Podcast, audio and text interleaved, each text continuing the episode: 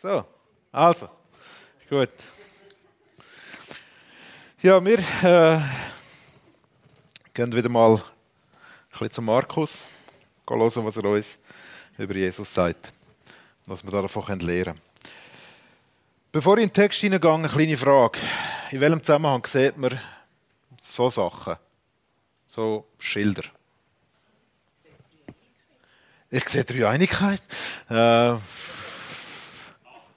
Achtung, Achtung, gelbe Schilder, Achtung. Oder das kann ja dann so aussehen, dass da zum Beispiel äh, so ein Blitz drinnen ist. Dann weiß man, da ist irgendwie Hochspannung. Ähm, es kann auch sein, dass da irgendwie ähm, so, jetzt muss ich schauen, dass das irgendwie geht. Gell?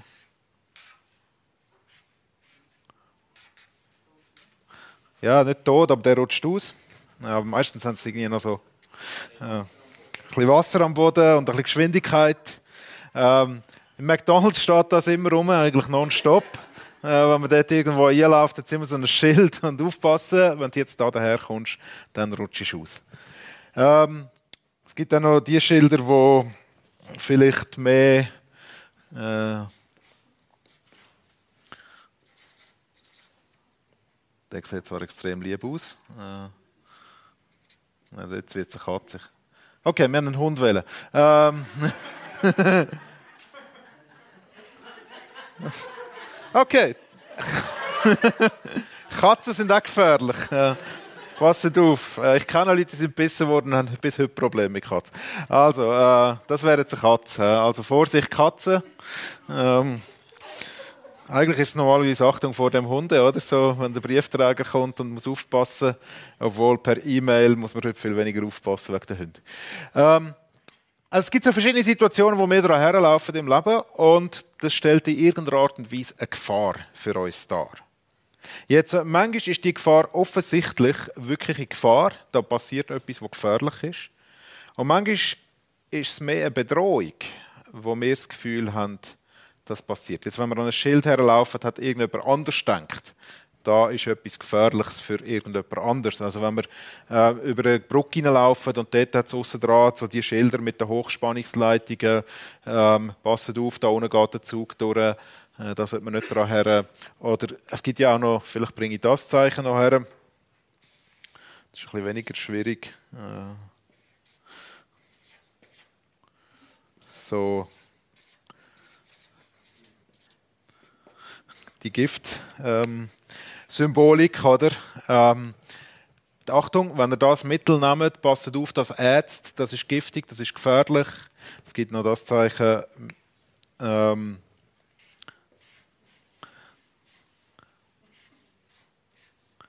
so. Ah, das da, hat das noch einen Punkt in der Mitte? Schon, gell? Das wissen all die Gamer.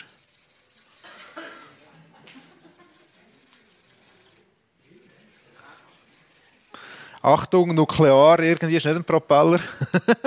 ähm, irgendwo gibt es immer wieder Gefahren im Leben, irgendwo gibt es immer wieder Sachen, wo man daher kommt, oder? Wo man weiß, jetzt muss man aufpassen. Jetzt, wenn Gefahr droht, wenn wir konfrontiert sind mit etwas, was gefährlich ist, dann ist, solange das Schild einfach da steht man weiß, da muss man auf Abstand bleiben, bleibt man meistens relativ ruhig. Aber das ist ja nicht immer unbedingt der Moment, wo man erlebt, sondern manchmal fühlt man sich von etwas bedroht und dann werden unsere Reaktionen manchmal extrem irrational. Und um so Menschen geht es heute.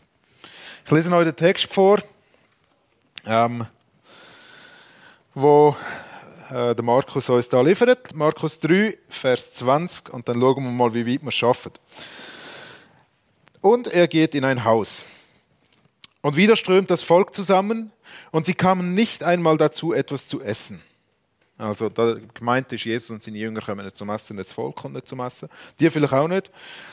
Und als seine Verwandten davon hörten, machten sie sich auf, um, um sich seiner zu bemächtigen. Denn sie sagten, er ist von Sinnen. Also die Verwandten haben gehört ähm, davon. Wahrscheinlich nicht, dass er nichts zu essen hat, sondern mehr, dass er verrückte Sachen macht. Ähm, und sie sagen, wir müssen, wir müssen äh, zurückheben, wir müssen etwas unternehmen, der ist am Durchdrehen. Das ist nicht gut. Und die Schriftgelehrten, die von Jerusalem herabgekommen waren, sagten, er hat den Beelzebul und durch den Fürsten der Dämonen treibt er die Dämonen aus. Es sind so drei Gruppen von Menschen, wo Jesus begegnet. Die erste Gruppe ist einfach wieder mal viel Volk. Das ist so das, was man irgendwie immer hat bei Jesus. Ähm, bei der vorletzten Predigt hat er sich ja, oder bei der letzten ist es glaube ich sogar gewesen, wo er sich am See von den Jüngern hat das Boot reservieren dass er im Notfall auf das Boot raus könnte, bevor die Leute verdruckt. Jetzt äh, kommen wieder viel Leute und er kann wieder nichts essen, er kommt nicht dazu, er hat Stress, es läuft das und jenes und so viele Leute und alle wollen etwas von ihm. Und nicht nur Leute, die irgendetwas Gutes von ihm kommen, sondern es kommen auch die, die irgendwie finden, Moment, äh, nicht gut, was du da machst. Zum einen kommt Verwandte kommen von ihm, ähm, seine Familie oder seine Verwandten oder die, die zu seiner Seite gehören, heißt es so im Griechischen. Und die sagen, er ist am Durchdrehen, er, er ist von Sinnen, der, der fährt an spinnen. Mit dem, mit dem Jesus stimmt etwas nicht mehr. Oder? Ähm, das gibt es manchmal, oder? Dass man in der Familie plötzlich fährt einer noch komische Sachen machen und nachher die anderen so, du, was ist eigentlich mit, was ist eigentlich mit dem Stefan los? Oder was ist eigentlich mit dem, mit dem ich nehme jetzt meine Brüder, gell, dann äh, bleiben wir da bei mir, was ist mit dem Rolli los? Oder weiß ich wer, oder? Ähm, und, und dann redet man so darüber in der Familie und äh, irgendwie, ja, man müsste doch irgendwie etwas machen und so. Also so wie der sich aufführt, das geht ja gar nicht. Und meinst, also das ist ja irgendwie auch gefährlich für den selber aber es ist auch ein bisschen peinlich für uns als Familie, so wie der tut, oder? Und man fängt so an merken, die Familie, die wittert Gefahr. Die kommen das Gefühl über, oh oh, Jesus ist eine Bedrohung geworden für seine Familie. Jesus ist eine Bedrohung geworden für die, die ihn sehr gut kennen, die mit ihm gross geworden sind, die verwandt sind mit ihm. Oder sie denken, er ist eine Bedrohung für sie selber. Aber auf jeden Fall ist es gefährlich. Für ihn oder auch vielleicht für die Familie. Und jetzt reagieren sie darauf. Und sie wollen sich seiner bemächtigen. Also die wollen ihn packeln und mitnehmen. Das ist nicht einfach so, äh, das ist nicht einfach so, Jesus, komm doch mal bitte raus, äh, wir würden gerne mit dir reden. Ähm, sondern das ist so, wir müssen da rein, wir müssen ihn rausholen und mitnehmen und schauen, dass der nichts mehr falsch macht. Sie, sich, also, sie, sind, sie fühlen sich bedroht von ihm, weil ihre Familie eher wahrscheinlich auf dem Spiel steht, oder? wenn so ein Wahnsinniger rumläuft. Weil du weißt nie genau, wenn so ein Pseudo-Messias anfängt auftreten. Weißt nicht ganz genau, wie weit werden Repressalien für all die, wo man irgendwie denkt, die noch zu einem gehören, gehen. Und das kann für die Familie natürlich auch sehr problematisch werden. Oder? Wenn der natürlich anfängt, einen Volksaufstand aufwiegeln und ähm, sie mit dem assoziiert werden, irgendwie man denkt, die gehört ja zu dem, dann ist für die auch fertig. Oder? Also, Lösung, Gewalt. Wir packeln den. Holen ihn da raus, schauen, dass er ruhig wird und sagen dem gefälligst, wie er sich zu verhalten hat, weil in unserer Familie machen wir so etwas nicht. Die zweite Gruppe oder die dritte Gruppe dann sind wieder mal Schriftgelehrte. Die kommen ja alle naselang vor, merken wir so langsam. Das sind so die, wo, wo es am meisten Probleme gibt mit ihnen. Und jetzt kommen die. Und das sind jetzt nicht mehr so der Dorfpfarrer, der jetzt kommt. Nein, die kommen von Jerusalem. Das ist so, das ist so wie wenn der Peter in die Fee kommt, oder? Äh, was bei euch relativ normal ist, aber äh, wenn, das sind die, die zoberst, oder? Also wenn wir jetzt FG verbandsweise denken, oder? Ähm, das sind die, das sind die, die Gelehrten, das sind die, die zu Jerusalem sind, das sind die, die im Tempel sind, das sind die, die dort, von dort aus, wo das Zentrum ist, die Sachen rauslaufen. Und jetzt kommen die dort her, wo Jesus ist. Sie zitieren dann nicht zu sich, sondern sie kommen zu ihm. Das ist schon mal schön, oder? Ähm, aber jetzt kommen die von Jerusalem. Und für die das haben wir in den letzten paar Geschichten schon gemerkt, ist Jesus wirklich eine Gefahr für ihre Machtposition. Für die ist Jesus nicht einfach, ja, ist, ist noch ein interessanter Typ, sondern wenn der so weitermacht, dann wird es richtig gefährlich für uns alle. Wir sind gefährdet in unserer Macht, die wir im Moment ausüben können über das Volk, aber auch für unser Volk. Wenn die Römer das nicht mehr gutieren, was der da macht, dann sind wir alle zusammen gefährdet, dann geht es schief. Und auch sie fühlen sich bedroht. Und jetzt äh, muss man natürlich einen Plan haben, um irgendwie können schauen, okay, wie werden wir Jesus los. Also die Verwandten wenn Jesus in dem Sinne loswerden, dass sie ihn einfach heimholen und schauen, dass er nichts mehr sagt. Und die anderen fangen an Sachen erfinden über ihn und sagen, ah, er hat den Belzebul. Das ist sozusagen der oberste von den Dämonen, das sagen sie nachher auch gerade, oder? Durch den Fürst der Dämonen treibt er die Dämonen aus. Also sie anerkennen, da passiert tatsächlich etwas. Dort, wo Jesus ist, dort passiert irgendetwas. Da passieren Wunder, da passieren Sachen, wo man sich nicht erklären kann. Aber sie sagen jetzt nicht, ähm, sie sagen jetzt nicht, okay, da ist irgendwie Gott und, und, und eine gute Macht am Wirken, sondern ähm, da ist einer, der alle verführen will. Der will die wegbringen. Und wenn so einen auftritt, dann können wir dann auch schauen, dass er verschwindet. Und dann haben wir einen Grund, um ihn loszuwerden.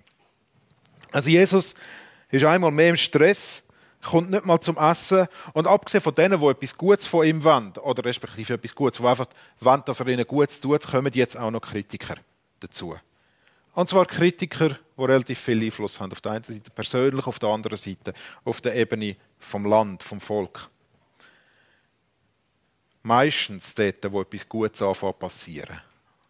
Meistens an den Orten, wo etwas Neues entsteht, wo eine Bewegung in etwas hineinkommt, wo Veränderungen passieren. Da ist nicht, das sind nicht einfach alle Feuer und Flammen dafür. Da sind nicht alle einfach dabei. Da gibt es immer Leute, die sich bedroht fühlen von dem. Da gibt es immer Menschen, die, die Angst bekommen, dass das, was da passiert, ihnen ihre Sicherheit nimmt. Manchmal ist das, wenn in einer Gemeinde gewisse neue theologische Gedanken mal nur schon überlegt werden. Manchmal ist das, wenn neue Leiter Aufgaben übernehmen. Manchmal ist das, wenn, wir, äh, wenn Kinder selbstständig werden. Da passiert eine positive Veränderung, alles fängt sich an verändern und jetzt äh, verunsichert das natürlich den ganzen Rhythmus, wo man bis jetzt irgendwie drin war. Man muss neue Verantwortungen suchen und so. Und das ist in all diesen Situationen, oder es ist am Arbeitsplatz, da werden neue Sachen eingeführt.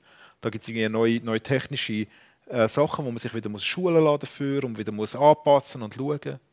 Oder das Banksystem fährt sich an verändern und plötzlich ähm, laufst, laufst das Gümmelige in der Bank an einem Bildschirm her, äh, als dass äh, dort dann wirklich persönlich jemand steht. Oder? Da verändern sich Sachen. Die eine davon kann man sagen positiv, die andere kann man sagen negativ, die nächste kann man sagen, man weiß es gar nicht so genau, ob das gute Veränderungen sind oder schlechte Veränderungen. Aber in uns innen fängt sich etwas an wehren. Weil wir fühlen uns, wir fühlen, dass wir Angst bekommen. Jetzt verändert sich etwas. Was heißt denn das jetzt für meine Position, die ich innerhalb der Familie habe, wenn Kinder plötzlich selber denken.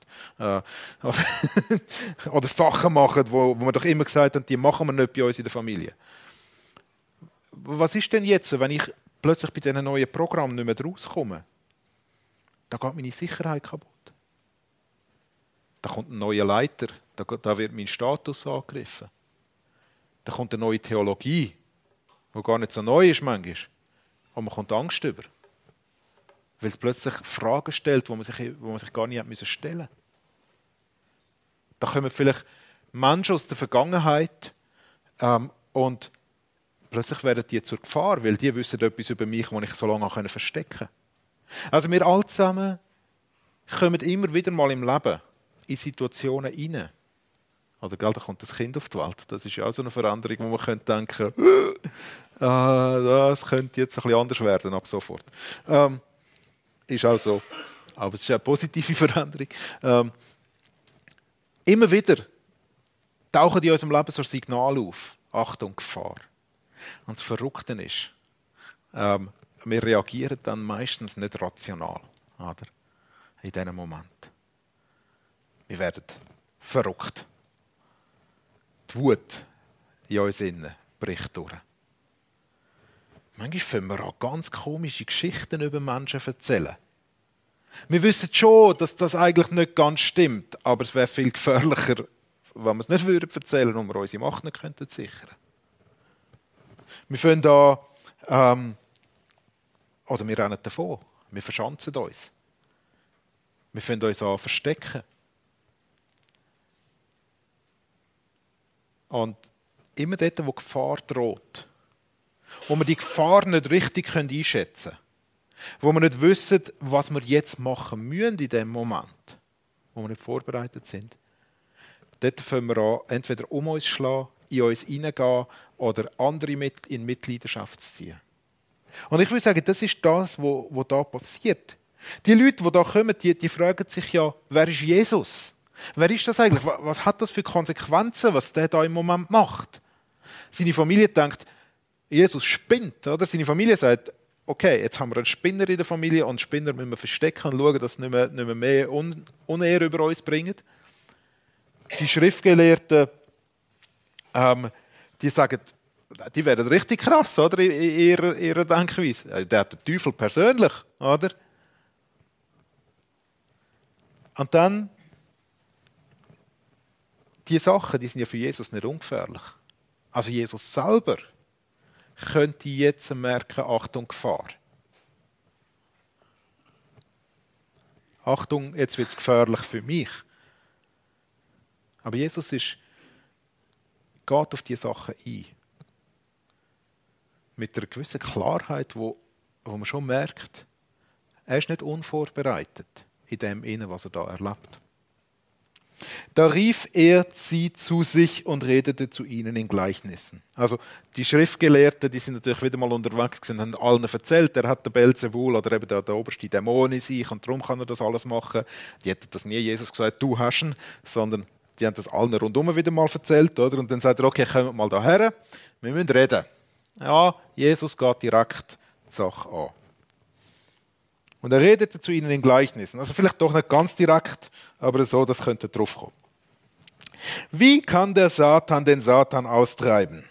Also, euer Argument ist, ich habe der Oberste von den Dämonen. Jetzt erklärt mir dann aber bitte, wie das funktioniert. Wie kann der Satan den Satan austreiben? Wenn ein Reich in sich gespalten ist, dann kann dieses Reich keinen Bestand haben. Und wenn eine Familie, interessanterweise, wo vorher seine Verwandten gekommen sind, in sich gespalten ist, dann wird diese Familie keinen Bestand haben. Und wenn der Satan sich gegen sich selbst erhebt und gespalten ist, kann er nicht bestehen, sondern es hat ein Ende mit ihm. Also immer dort, wo eine Gruppe ähm, oder eine Struktur anfängt, sich in sich selber ähm, zu zerrütten, anfängt, wir sind gegen die, die da sind, weil dann wird die Gruppe nicht mehr lange Bestand haben. Und das, hat man, das kann man auf x verschiedenen Ebenen kann man das anschauen. Dort, wo, wo man anfängt, von denen, die eigentlich zusammengehören und eine Mission hat, die miteinander vorwärts gehen sollte, wenn die anfangen gegeneinander werden, dann hat der Find ein Lichtspiel. Egal wer dann der Find ist. Egal wer die anderen sind, die das übernehmen. Dort, wo innerhalb von einer Firma die beiden Chefs anfangen, unterschiedliche Visionen entwickeln für das, was sie da machen sind, kannst du schauen, die Firma wird nicht mehr viel länger so existieren. Dort, wo eine Familie anfängt, der eine gegen den anderen aufstehen, dort wird die Familie Mühe haben, sonst noch irgendwie sich können zu repräsentieren oder zu sein oder irgendwo auch etwas Gutes miteinander können zu erreichen. Dort, wo, wo eine Gemeinde in sich anfängt, verschiedene äh, Meinungen gegeneinander auszuspielen, dort wird es auch für die Gemeinde schwierig. Dort, egal was das ist. Und jetzt sagt Jesus also, ihr sagt mir, ich sage der Oberste von den Dämonen. Wie dumm ist denn das Argument? Das ist eigentlich das, was er da sagt. Weil, wie, wie doof ist denn das? Oder? Das ist ja offensichtlich, dass das nicht geht. Und er tut ihre Logik ad absurdum führen und sagt am Schluss, das geht gar nicht. Ich kann das nicht sein. Weil der Satan hat ja sicher nicht das Ziel, sich selber kaputt zu machen. Also kann ich das nicht sein. Und dann sagt er, wer bin ich denn eigentlich? Niemand aber kann in das Haus des Starken eindringen und seine Habe rauben, wenn er nicht zuvor den Starken gefesselt hat. Dann erst wird er sein Haus ausrauben. Also er sagt, ich bin ein Räuber. ich bin ein Räuber und einer, der Leute fesselt, Starke fesselt. Ähm, der muss von außen kommen.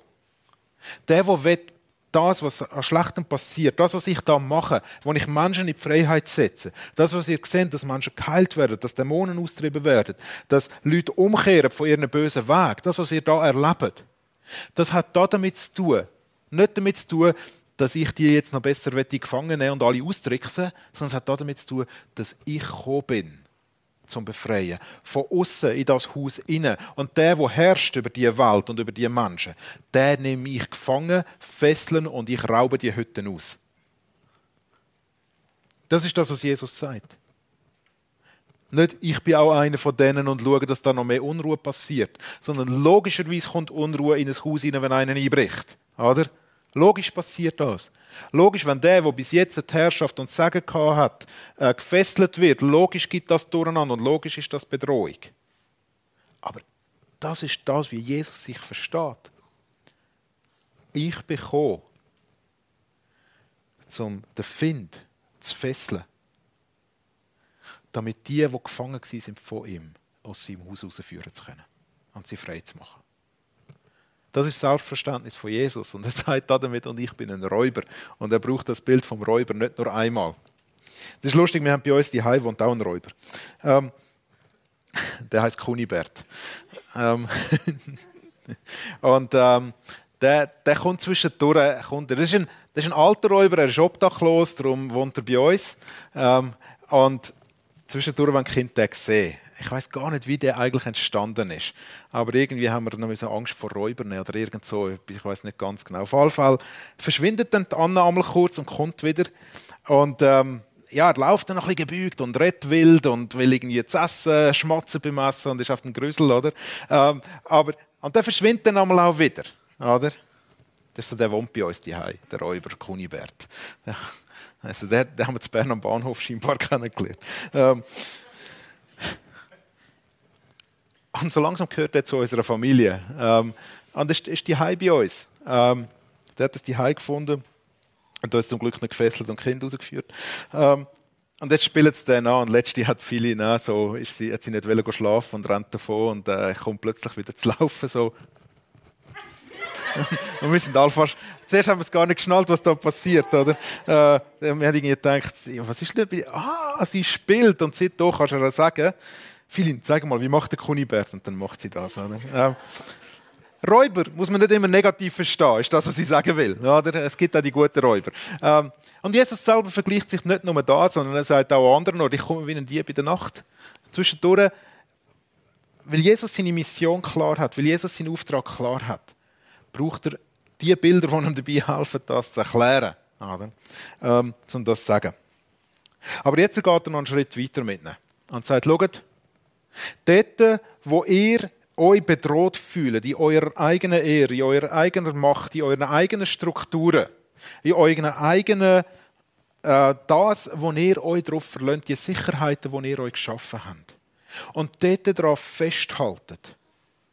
Das hat Auswirkungen für euch, wenn ihr dort nicht parat sind, loszulassen, wird es richtig, richtig gefährlich.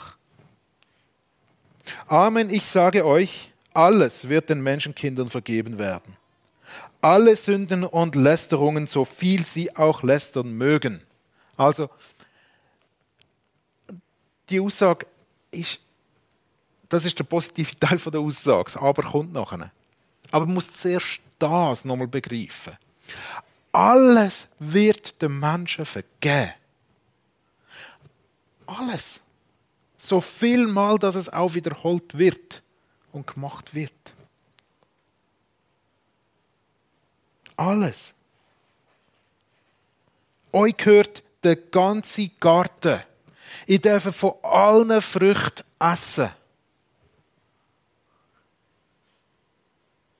Nur von dem einen Baum nicht.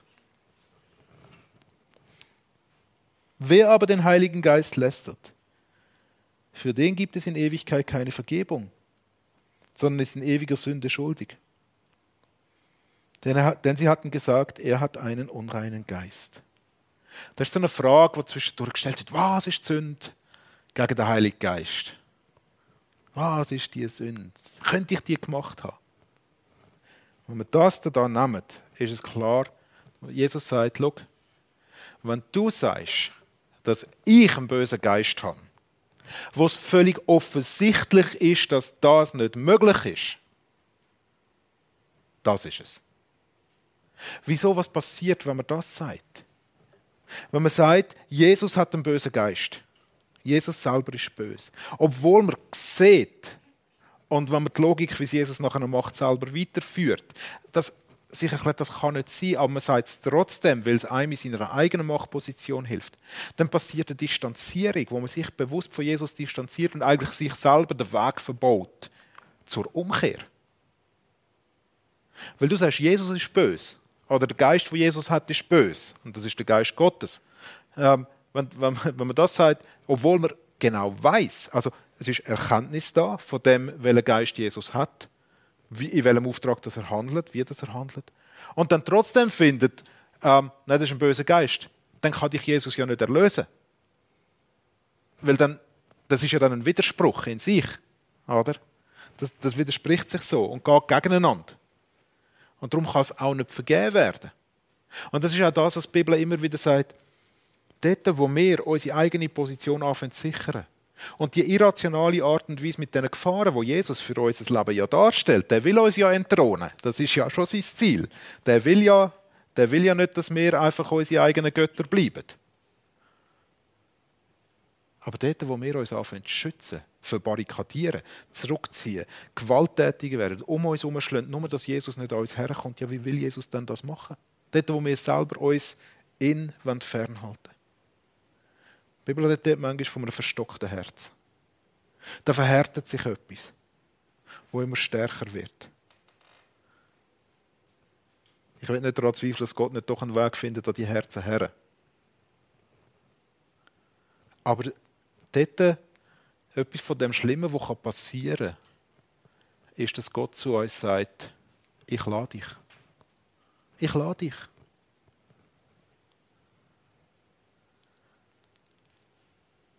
Und ich will sagen, das ist da der Moment, wo Jesus den Pharisäer, den Schrift, oder den Schriftgelehrten, sind jetzt nicht explizit Pharisäer da, wo er denen aufzeigt und sagt, schaut, der Weg, wenn ihr, das, wenn ihr trotz besserem Wissen behauptet, Einfach um eure eigene Macht zu schützen. Damit ihr selber Gott könnt sein könnt. Dort, wo du Gott kannst sein, kann nicht Gott Gott sein. Oder? Dort, wo du Gott willst sein, dort ist nachher nicht Gott Gott. Darum geht das am Schluss nicht auf. Also es ist wie so, Freunde, eure Logik geht nicht auf und darum kommen ihr dort auch nicht her. Also wie, wie reagiert Jesus auf seine Gefahr, die sich ihm stellt? Gefahr davon, dass da Leute kommen und falsche Gerüchte über ihn verbreiten. Ich meine, wenn wenn das über jemanden von uns passiert, wenn, wenn irgendwie die Nachbarn von uns anfangen, Sachen über uns zu erzählen, die, die nicht stimmen, auf der ersten, auf der, im ersten Moment tönen es irgendwie noch logisch für andere. Und natürlich, wenn sie ein bisschen weiter darüber nachdenken Jesus geht einmal mehr direkt Sachen an. Geht wieder mit denen reden. Geht her und sagt, also, schaut, was ihr da sagt, stimmt nicht. Und er hat eine Klarheit, weil er weiß, er, ist nicht er fühlt sich nicht von dem bedroht, sondern er kommt mit faktischen, logischen Argumenten her. Das tut uns Männer ja manchmal auch gut, das mal zu hören, dass Jesus nicht nur einfach lieb war, sondern dass er auch mal argumentiert hat. Ähm und er, er weiß, wer er ist. Er weiß, was seine Aufgabe ist. Er hat seine Identität in der Sendung von seinem Vater inne, wo ihn gesendet hat um das Haus raus, zum, zum rausholen aus dieser Hütte, was rauszuholen ist. Wie ist, in welchem Moment ist Jesus für uns, für unseren Status, für unsere Sicherheit eine Bedrohung? Wie reagieren wir dann? Für die meisten von uns ist Jesus vielleicht nicht mehr unbedingt die größte Bedrohung, die wir erleben. Das ist auch okay so. Aber vielleicht kennen wir auch Menschen, wo man merkt, wieso können die eigentlich nicht umkehren? Wieso ist es für die so schwierig? Ähm, Jesus, was doch gut meint mit ihnen, dass er sich, dass sie, wieso können sie nicht einfach akzeptieren? Wieso können sie nicht einfach irgendwie ihr Leben in, seine, in seinen Herrschaftsbereich stellen? Und vielleicht ist das eine Antwort, die da ist. Jesus bedroht uns, weil er uns für sich gewinnen will. Jesus bedroht uns, weil es heißen würde, dass wir selber aufgeben müssen. Weil es heisst, wir singen das einmal so Lieder, ich gebe dir alles hin. Ah, ist das für uns schon schwierig, aber für jemanden, der gar keine Beziehung zu Jesus hat, noch viel mehr.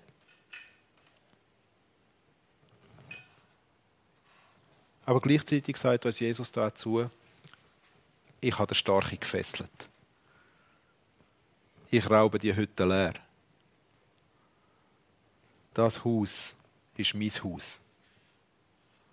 Und ich bin dazu gekommen, dass der Teufel da kein Anrecht mehr hat. Ich habe ihn gefangen genommen. Und das ist unsere Hoffnung auch für diese Menschen, wo wir manchmal uns so sehr wünschen, dass sie doch dem Jesus begegnen können. Dass sie ihre Schutzschilder reinnehmen und sagen, okay, Jesus, komm in mein Haus. Es ist im Fall, du, du bist, oder die, die was um Jesus herumstellen. Jesus läuft immer mit so einem Schilderwald um sich herum. Ähm, bei diesen Leuten, oder Achtung, Gefahr, das ist gefährlich. Und das ist unser Gebet, dass Jesus uns selber unsere Schilder darf wegnehmen in Liebe. Und dass sein Geist anderen die Augen auftut, dass er nicht das Böse meint mitnehmen, sondern gut. Und das Leben unter seiner Herrschaft weitaus besser ist, als das Leben, das sie unter ihre eigene Herrschaft stellen. Es ist auf der einen Seite die, eine Art Erklärung dafür, wieso so viele Menschen Jesus gegenüber ablehnend sind. Weil Jesus ist wirklich gefährlich aber nur dann, wenn wir selber Chef bleiben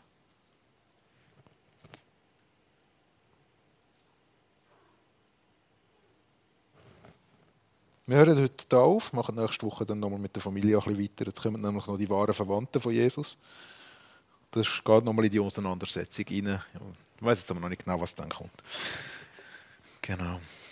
Ich bete noch und anschließend haben wir nochmal eine Worship-Zeit miteinander. Jesus, ich danke dir, dass du Räuber bist, dass du den Starken gefesselt hast und dass du uns frei machen willst. Danke dir, dass du nicht mehr Chaos bringen willst, sondern Freiheit, Erlösung, Freude, Frieden. Und ich bitte dich, dass wir einerseits in unserem eigenen Leben die Schilder, die wir an gewissen Türen bei uns aufstellen und sagen, da darfst du nicht rein, weil das wäre gefährlich, dass wir diese Schilder wegnehmen können auch ich bitte dich auch für die Menschen, die wir persönlich kennen, wo wir uns so sehr wünschen würden, sie würden dich kennenlernen. Dass sie dürfen offen werden, dich nicht mehr als Gefahr anzuschauen, sondern als der, der sie befreien kann. Der, der ihnen wirklich Sinn und Erfüllung gibt. Wir bitten dich, dass du Durchbrüche schaffst bei Menschen, die wir kennen, dass du Durchbrüche schaffst bei uns und dass wir miterleben dürfen, wie das, das geht, wenn du ein Haus ausraubst. Amen.